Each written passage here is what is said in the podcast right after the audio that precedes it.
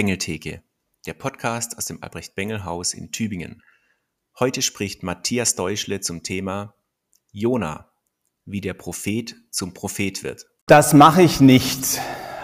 Auf keinen Fall. Bei aller Liebe, es gibt auch eine Grenze.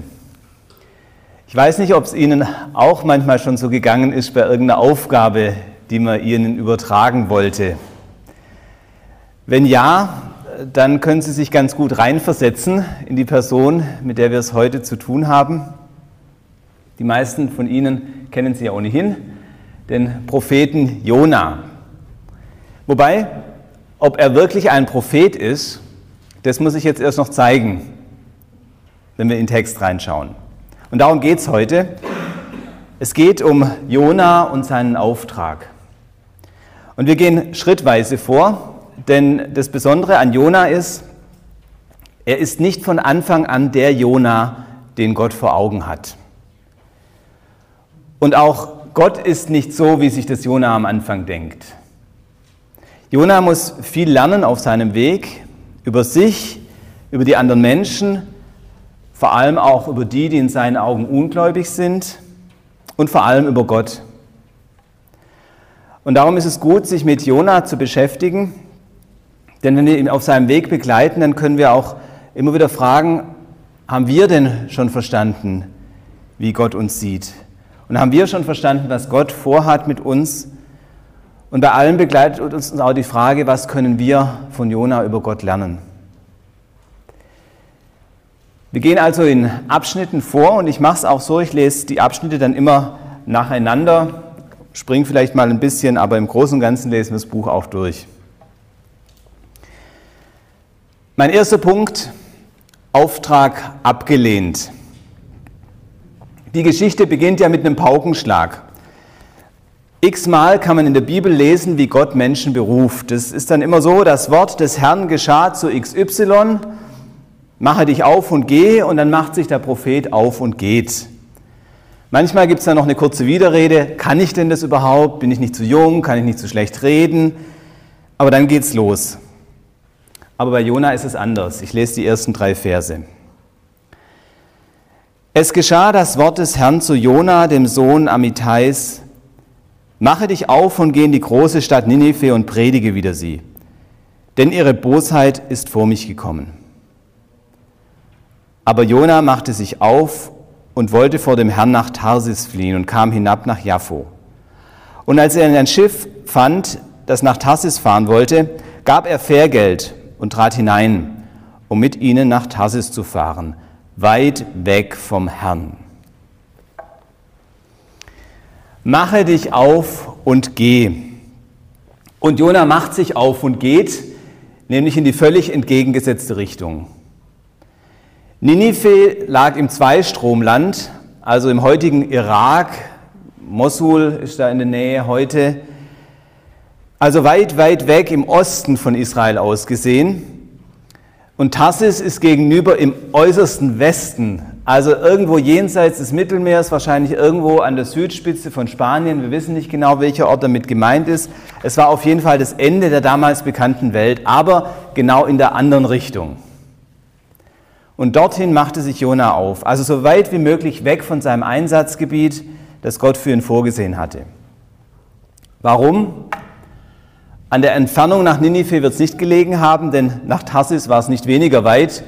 Und wie wir hören, er musste sogar noch Fährgeld bezahlen, weil mit dem Schiff ist es ja auch komplizierter als über Land. Es lag am Auftrag, dass er in die andere Richtung ging. Denn Ninive, die Stadt war ein Sinnbild für eine heidnische Großstadt. Unzählige Menschen leben dort. Sie leben nach ihren Maßstäben, nach ihren Gesetzen, in Saus und Braus, nach Lust und Laune. Und sie kümmern sich nicht um den Gott Israels. Und diesen Heiden soll ich von Gott erzählen. Ja, mehr noch, ihnen ihre Sünden vorhalten. Ausgeschlossen. Das ist zu viel. Alles hat auch seine Grenze.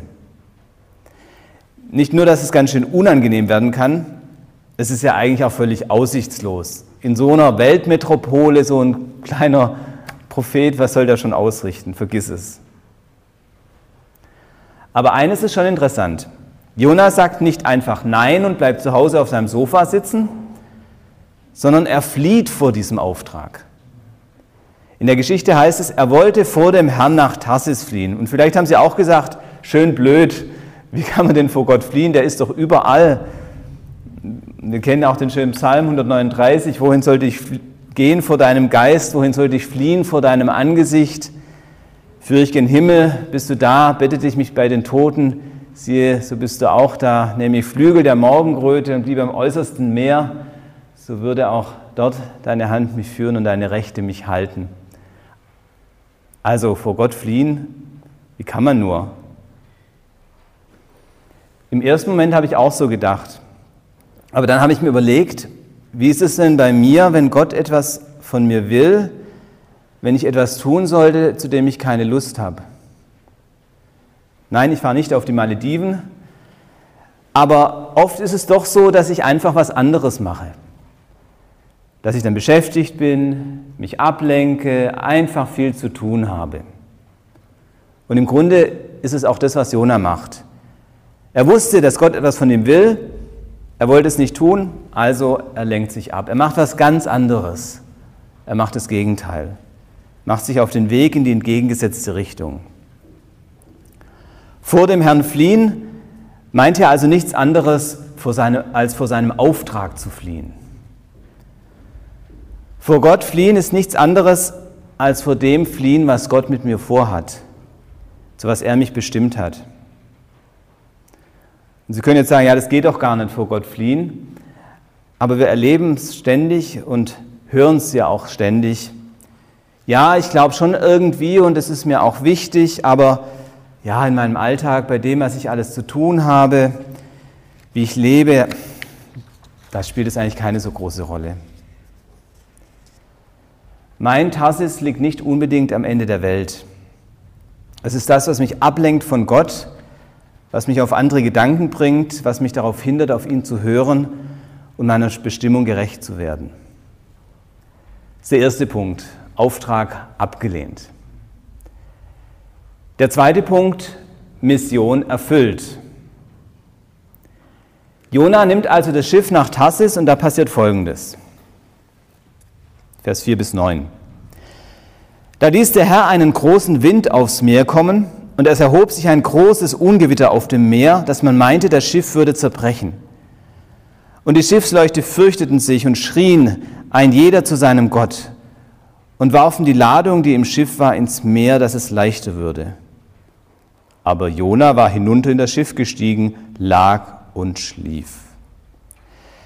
Da trat zu ihm der Schiffsherr und sprach zu ihm, was schläfst du? Steh auf, rufe deinen Gott an. Vielleicht wird dieser Gott an uns gedenken, dass wir nicht verderben. Und einer sprach zum anderen, kommt, wir wollen losen, dass wir erfahren, um wessen Willen es uns so übel geht. Und als sie losten, traf es Jona. Da sprachen sie zu ihm, sage uns, um wessen Willen es uns so übel geht. Was ist dein Gewerbe und wo kommst du her? Aus welchem Land bist du und von welchem Volk bist du? Er sprach zu ihnen, ich bin ein Hebräer und fürchte den Herrn, den Gott des Himmels, der das Meer und das Trockene gemacht hat. Ein Sturm wütet über dem Meer und die Schiffsleute fürchteten sich sehr und schrien, ein jeder zu seinem Gott.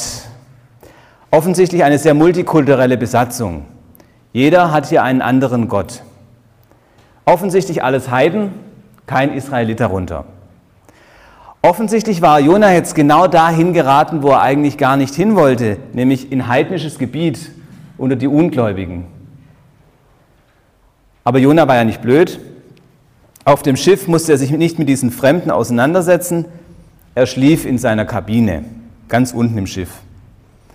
Natürlich würde er das nicht die ganze Überfahrt durchhalten können. So eine Überfahrt bis nach Spanien konnte zu diesen Zeiten schon mal ein ganzes Jahr dauern.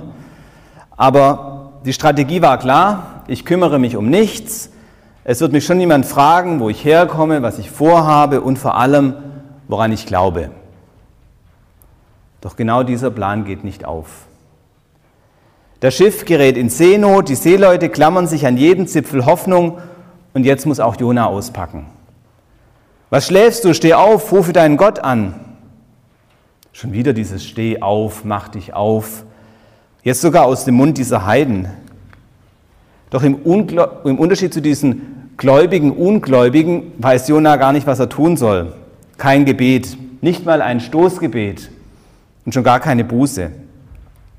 Erst als ihn das lostrifft, erst als sich alle Blicke auf ihn richten, da muss er auspacken. Was ist dein Gewerbe? Wo kommst du her? Aus welchem Land bist du? Von welchem Volk bist du? Jetzt muss er Farbe bekennen. Aber tut er es wirklich? Ich bin ein Hebräer und fürchte den Herrn, den Gott des Himmels, der das Meer und das Trockene gemacht hat. Man könnte jetzt denken, oh, was für ein Bekenntnis zum Gott des Himmels und der Erde. Aber genau genommen ist es eigentlich gar nicht viel, was er sagt. Es ist ungefähr so viel, wenn wir heute sagen, ich komme aus Tübingen und bin evangelisch. Mehr nicht. Würde er wirklich an diesen Gott glauben, also ihm wirklich vertrauen, dann müsste er nicht weglaufen. Und würde er wirklich an diesen Gott glauben, also alles von ihm erhoffen und erbitten, dann hätte er schon längst mit Beten begonnen. Doch an dieser Stelle wird klar, Jona war eigentlich gar nicht das Standardmodell eines Propheten oder eines Missionars. Nein, offenbar wusste er selbst noch gar nicht viel von Gott oder zumindest noch nicht das Entscheidende. Er war Mitglied seiner Religion, hatte wahrscheinlich seinen Religionsunterricht besucht, wusste etwas von Gott, aber es war nicht sein Gott, der Gott, der sein Leben bestimmte. Doch auch jetzt, mitten im Sturm, mitten im drohenden Ungewitter, wollte er sich mit diesem Thema nicht auseinandersetzen. Dann lieber einfach so sterben. Ich lese die Verse 10 bis 16. Da fürchteten sich die Leute sehr und sprachen zu ihm, was hast du getan? Denn sie wussten, dass er vor dem Herrn floh, denn er hat es ihnen gesagt. Da sprachen sie zu ihm, was sollen wir denn mit dir tun, dass das Meer stille werde und von uns ablasse? Denn das Meer ging immer ungestümer. Er sprach zu ihnen, Nehmt mich und werft mich ins Meer, so wird das Meer stille werden und von euch ablassen. Denn ich weiß, dass um meinetwillen dies große Ungewitter über euch gekommen ist. Doch die Leute ruderten, dass sie wieder ans Land kämen. Aber sie konnten nicht, denn das Meer ging immer ungestümer gegen sie an. Da riefen sie zu dem Herrn und sprachen, Ach Herr, lass uns nicht verderben um des Leben dieses Mannes willen, und rechne uns nicht unschuldiges Blut zu, denn du, Herr, tust, wie es dir gefällt. Und sie nahmen Jona und warfen ihn ins Meer. Da wurde das Meer still und ließ ab von seinem Wüten. Und die Leute fürchteten den Herrn sehr und brachten dem Herrn Opfer dar und taten Gelübde. Jona weiß sich nicht anders zu helfen, als ihn anzubieten, nehmt mich, werft mich ins Meer. Irgendwie weiß er schon, dass etwas falsch ist, dass sein Leben die falsche Richtung nimmt, aber er bleibt bei seiner Flucht. Und es ist interessant, die Seeleute wollen zuerst gar nicht so recht. Sie rufen zu Gott, jetzt aber nicht mehr zu ihren Göttern, sondern zu dem Gott des Jona. Und sie bitten Gott um Vergebung, um das, was sie jetzt tun müssen. Aber dann tun sie es. Sie werfen Jona ins Meer und das Meer wird still. Und dann kommt dieser Satz, die Leute fürchteten den Herrn sehr und brachten dem Herrn Opfer dar und taten Gelübde. Aus den Heiden waren Gläubige geworden, Anhänger des Gottes Israels. Und das ist eigentlich die Pointe hier. Am Ende tut nämlich Jona genau das, was er eigentlich gar nicht will. Er führt Ungläubige zu Gott. Und weil er selbst nicht dazu bereit war, hat in dieser Sturm, hat in diese Katastrophe, hat in diese Krise, hat Gott selbst ihn dazu gebracht. Und mir kam da der Gedanke, könnte das auch passieren, wenn Gott uns in gefährliches Wasser, wenn Gott uns in Krisen führt? Dass wir plötzlich Dinge tun oder sagen müssen, die wir vielleicht gar nicht wollten. Plötzlich muss ich meinem Nachbarn erklären, warum ich an einen Gott glaube, obwohl er schreckliche Krankheiten geschehen lässt. Oder plötzlich sind mir selbst auch Dinge rätselhaft an Gott, über die ich vorher noch nie nachgedacht habe. Oder plötzlich muss, müssen wir überlegen, was ist los, wenn Leute nach einem Jahr Zwangspause die Verbindung zur Gemeinde oder zum Hauskreis verloren haben. Müssen wir vielleicht etwas anders machen als früher? Was will uns das sagen? Oder plötzlich ist die persönliche Begegnung, das Gespräch mit, viel, mit Einzelnen viel wichtiger, wenn es keine so größeren Veranstaltungen mehr gibt. Aber will ich das überhaupt? Jetzt sagen Sie vielleicht, ich bin doch kein Prophet. Aber genau, Jona war das auch nicht. Bis zu dem Moment, in dem er in den Sturm geraten ist. Und erst da wurde er zu dem, der er eigentlich ist. Und darum geht es in meinem dritten Gedanken. Drittens, neu geboren. Sie wissen ja, wie die Geschichte weitergeht. Jona sinkt nicht auf den Meeresgrund, sondern wird von einem großen Fisch verschlungen, der ihn nach drei Tagen wieder an Land spuckt.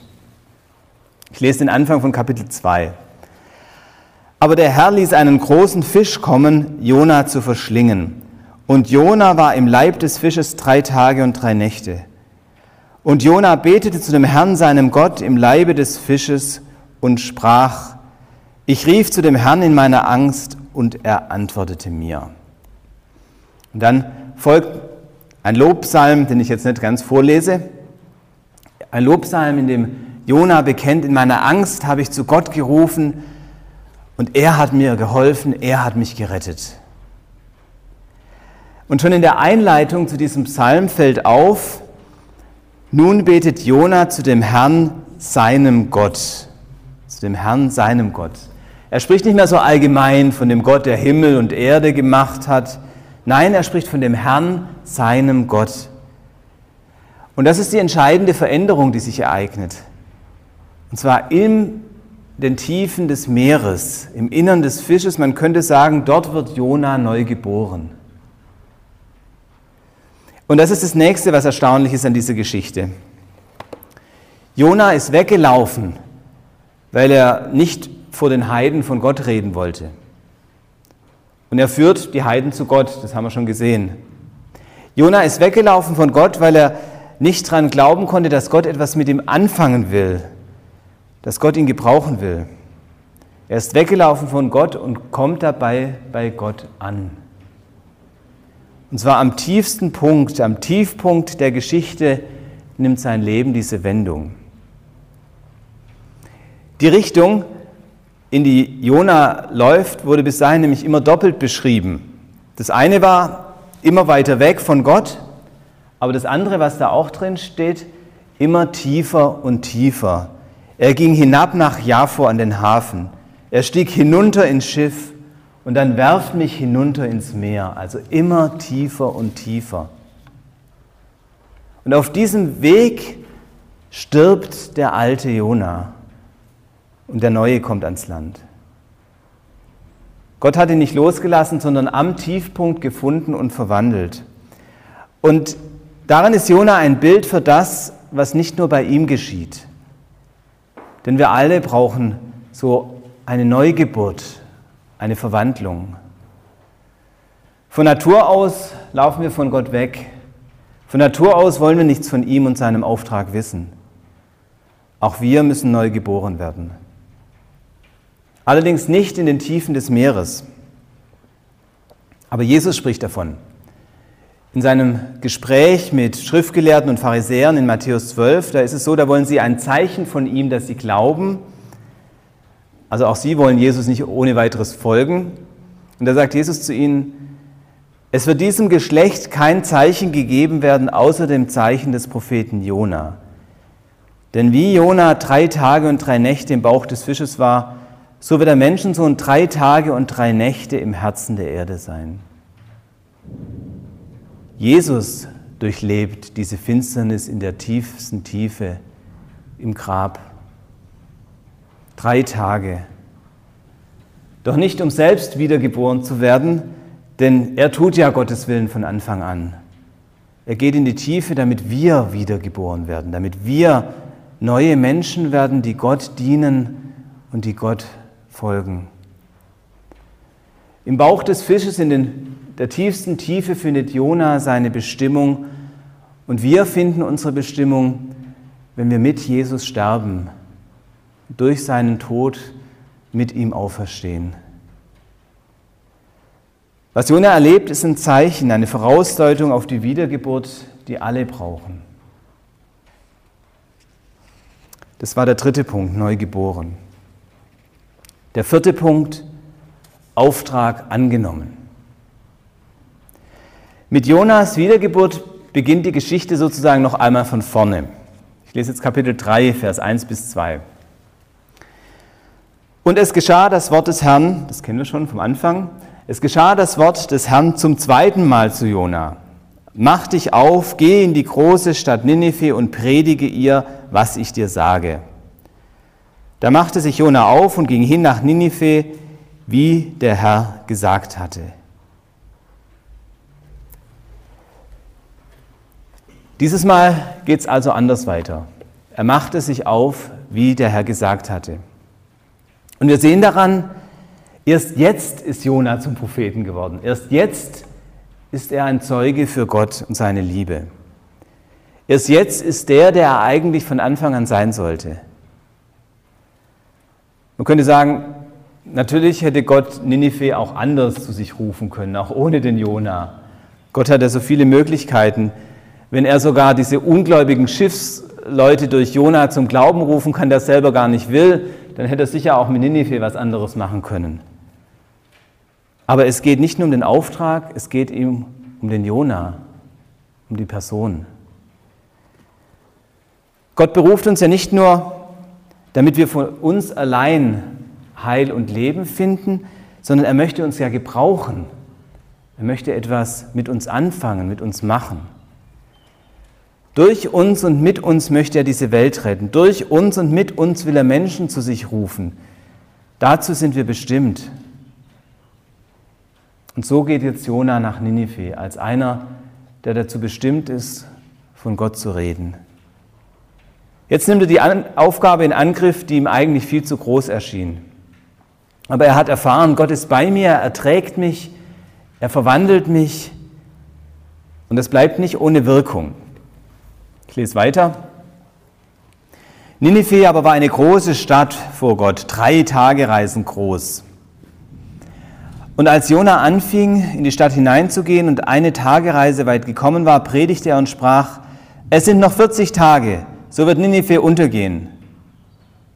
Da glaubten die Leute von Ninive an Gott und riefen ein Fasten aus und zogen alle, groß und klein, den Sack zur Buße an. Und als das vor den König von Ninive kam, stand er auf von seinem Thron, legte seinen Purpur ab und hüllte sich in den Sack und setzte sich in die Asche und ließ ausrufen und sagen in Ninive als Befehl des Königs und seiner Gewaltigen, es sollen weder Mensch noch Vieh, weder Rinder noch Schafe etwas zu sich nehmen. Und man soll sie nicht weiden noch Wasser trinken lassen. Und sie sollen sich in den Sack hüllen, Mensch und Vieh, und heftig zu Gott rufen. Und ein jeder kehre um von seinen bösen Wege und vom Frevel seiner Hände. Wer weiß, ob Gott nicht umkehrt und es ihn reut und er sich abwendet von seinem grimmigen Zorn, dass wir nicht verderben. Als aber Gott ihr Tun sah, wie sie umkehrten von ihrem bösen Wege, reute ihn das Übel, das er ihnen angekündigt hatte, und tat's nicht.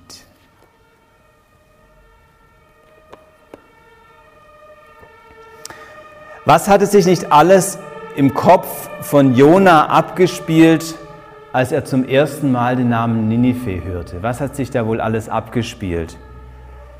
Inbegriff einer heidnischen Großstadt. Ninive steht für, das, für die Stadt, in der Gott keine Rolle spielt, in der die Leute nicht glauben und sowieso tun und lassen, was sie wollen. Ninive steht für Anbetung von Götzen, Selbstsucht, Lebenssucht, äh, Lebenslust. Würde Jona heute leben, hätte er wahrscheinlich, was weiß ich, an Spielhöllen, Diskotheken, Nachtclubs gedacht. Wir haben schon gesehen, ganz so sind die Heiden nicht, wie sie in Jonas Kopf aussahen. Schon die Seeleute auf dem Schiff waren alles andere als gottlos. Sie riefen zu ihren Göttern und dann bekehrten sie sich schließlich zum Gott Israels. Und so ist es auch hier. Jona beginnt zu predigen und seine Predigt zeigt sofort Wirkung. Warum? Weil er ein so vollmächtiger Prediger war? Wohl kaum. Weil die Menschen von Ninive nur darauf gewartet hatten, endlich ihr schändliches Leben zu ändern? Wohl kaum.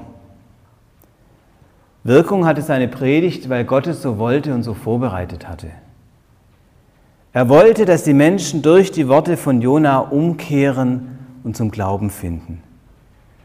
Gott selbst gab den Worten des Jona diese Wirkung. Und ich denke, wir können daraus zweierlei lernen. Wenn Gott uns irgendwo hinschickt, dann sollten wir uns nicht von unseren Gedanken leiten lassen. Sie kennen das vielleicht auch. Da ist jemand schwer krank, den ich eigentlich nur entfernt kenne. Und eigentlich weiß ich, ich sollte hingehen oder es wäre irgendwie gut, da hinzugehen, vielleicht auch mit den Menschen zu beten. Aber wie wird er reagieren und wird es nicht wahnsinnig schwierig sein, in so einer Situation dann ein Gespräch zu führen? Und wie reagiert er dann? Und sonst wollte er ja auch nichts von Gott wissen und vielleicht stößt ihn das ja nur noch viel mehr ab und vielleicht ist es alles gar nicht gut und vielleicht gehe ich doch lieber nicht hin. In solchen, in solchen Situationen gibt es eben zwei Möglichkeiten. Die eine Möglichkeit ist, dass ich mir ewig ausmale, wie es denn sein könnte und was dann alles passieren könnte und was dann alles schiefgehen könnte. Oder ich gehe einfach hin. Und oft werde ich dann die Erfahrung machen, die Befürchtungen waren völlig überflüssig. Denn Gott hat alles vorbereitet. Ich glaube, das können wir hier an Jonas sehen. Wenn Gott uns irgendwo hinschickt, dann bereitet er auch alles vor. Er tut und er handelt, nicht wir. Allerdings ist es noch nicht die ganze Lektion, die Jona lernen sollte. Und da komme ich noch auf etwas weiteres. Das ist auch mein nächster Punkt. Fünftens, Veränderung verboten. Ich lese aus Kapitel 4, Verse 1 bis 8.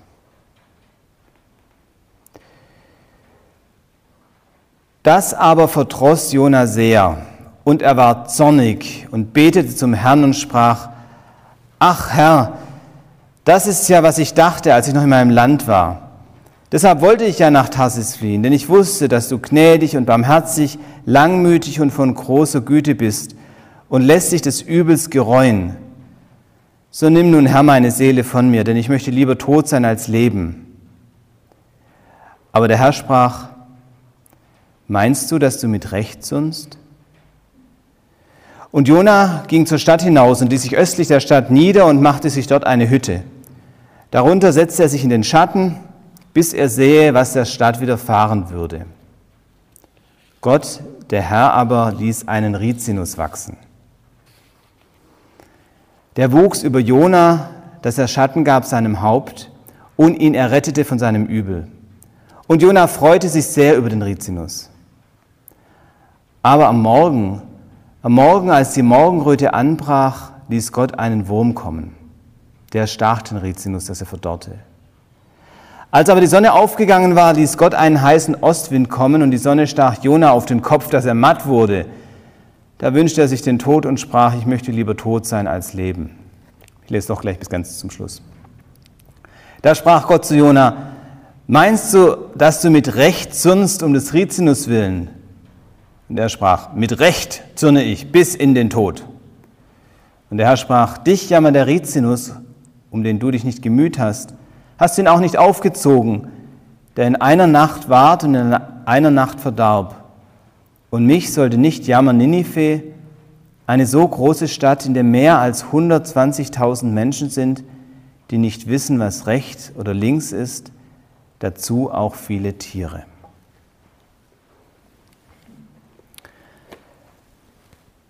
Da sitzt Jona nun unter seinem vertrockneten Rizinusstrauch, ist mürrisch und schmollt. Warum eigentlich? Er hat doch seinen großen Auftrag erfolgreich ausgeführt. Er hat in einer Großstadt, in der die Menschen nichts von Gott wissen wollten, Gottes Botschaft weitergesagt. Und ursprünglich hätte er wohl gedacht, es ist eigentlich schon ganz gut, wenn ich da heil wieder rauskomme und wenn ich nicht gar zu sehr verspottet und ausgelacht werde. Aber jetzt ist auch noch total gut gelaufen. Die Menschen haben ihn nicht nur reden lassen, sie haben ihn auch ernst genommen. Sie haben der Botschaft geglaubt. Kurz und knapp wird das gesagt.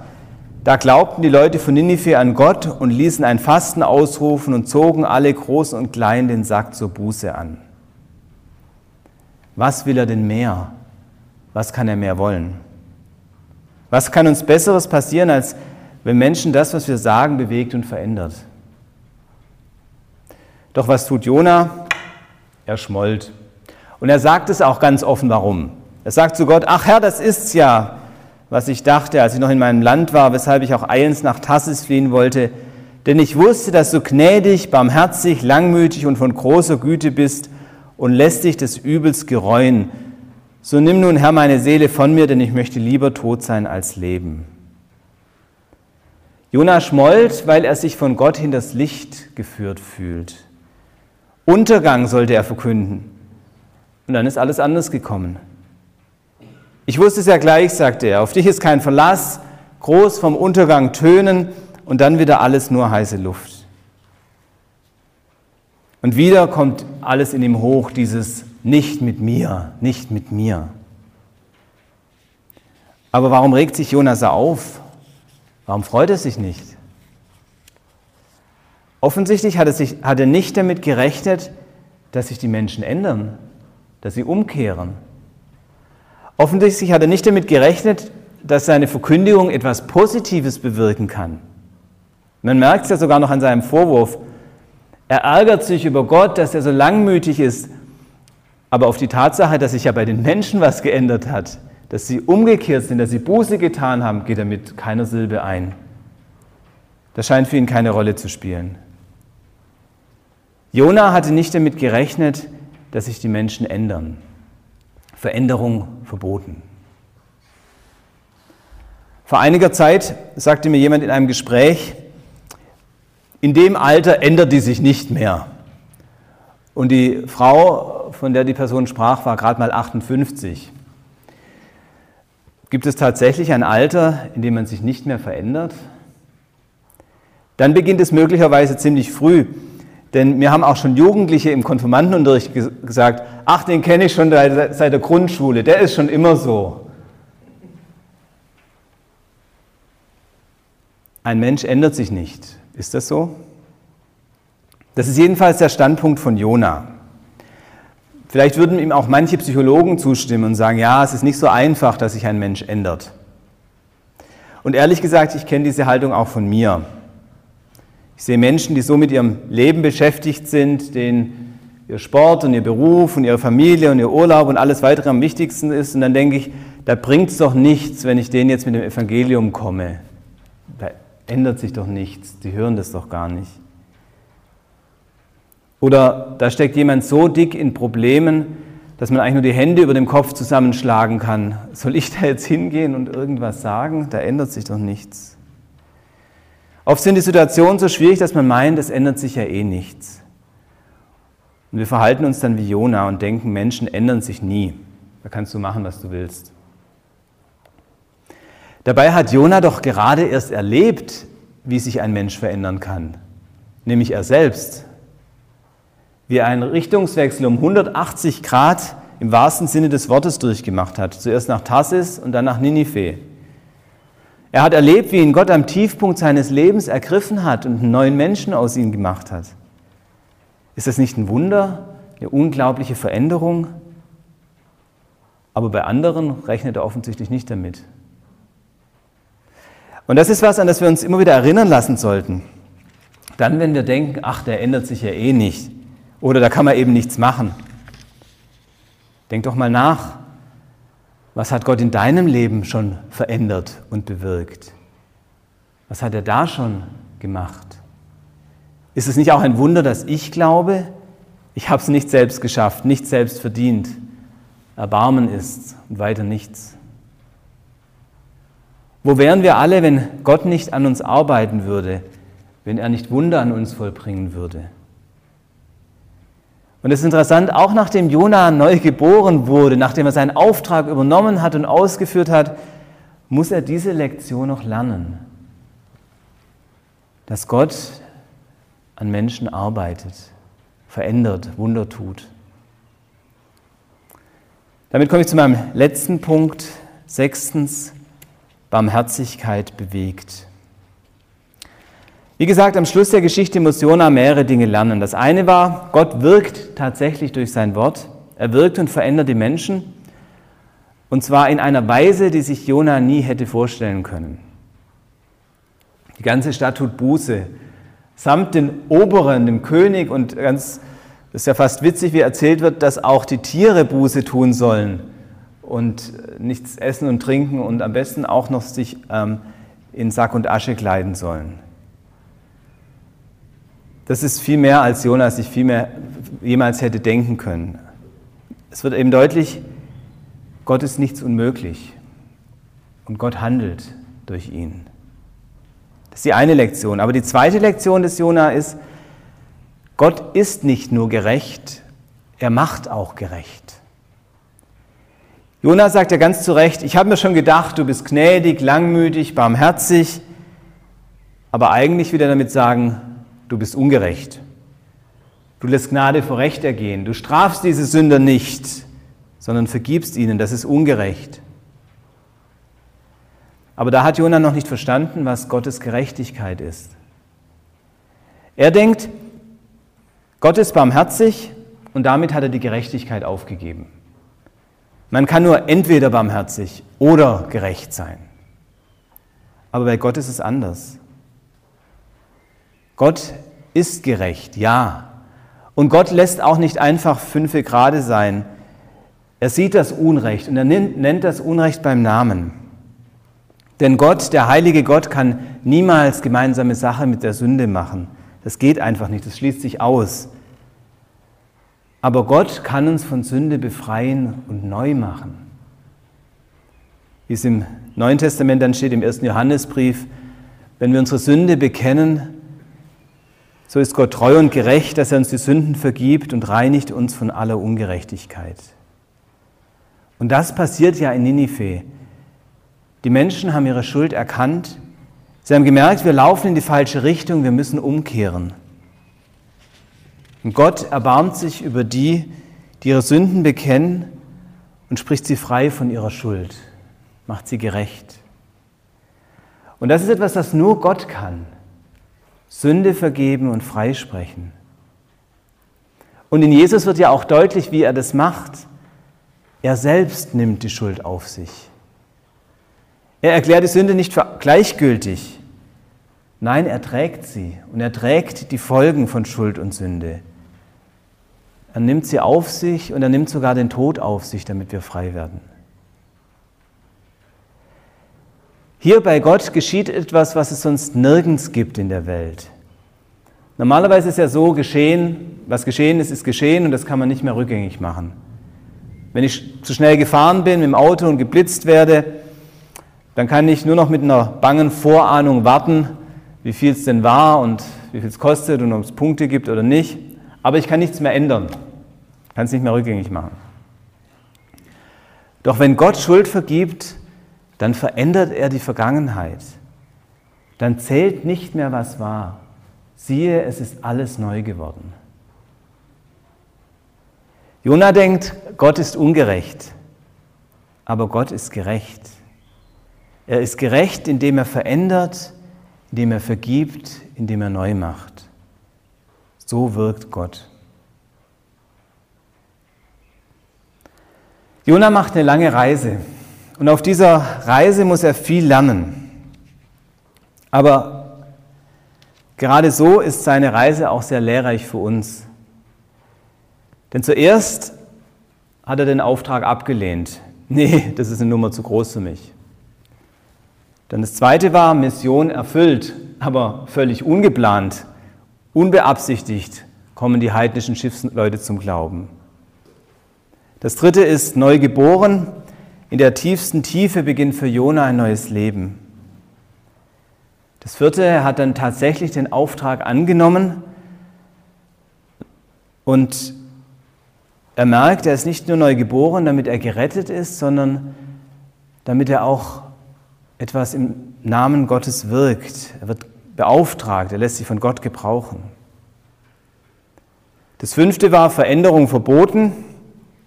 Jona muss lernen, dass Gott nicht nur ihn verändert hat, sondern auch andere verändern kann.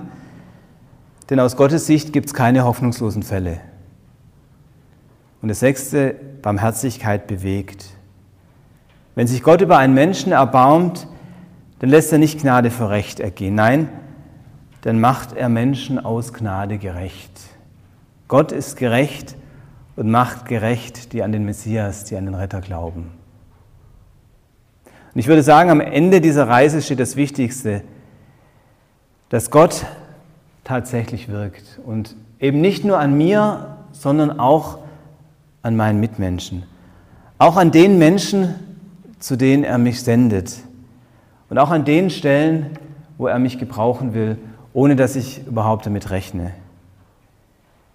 Gott wirkt durch mich, denn er möchte, dass alle Menschen gerettet werden und zur Erkenntnis der Wahrheit kommen.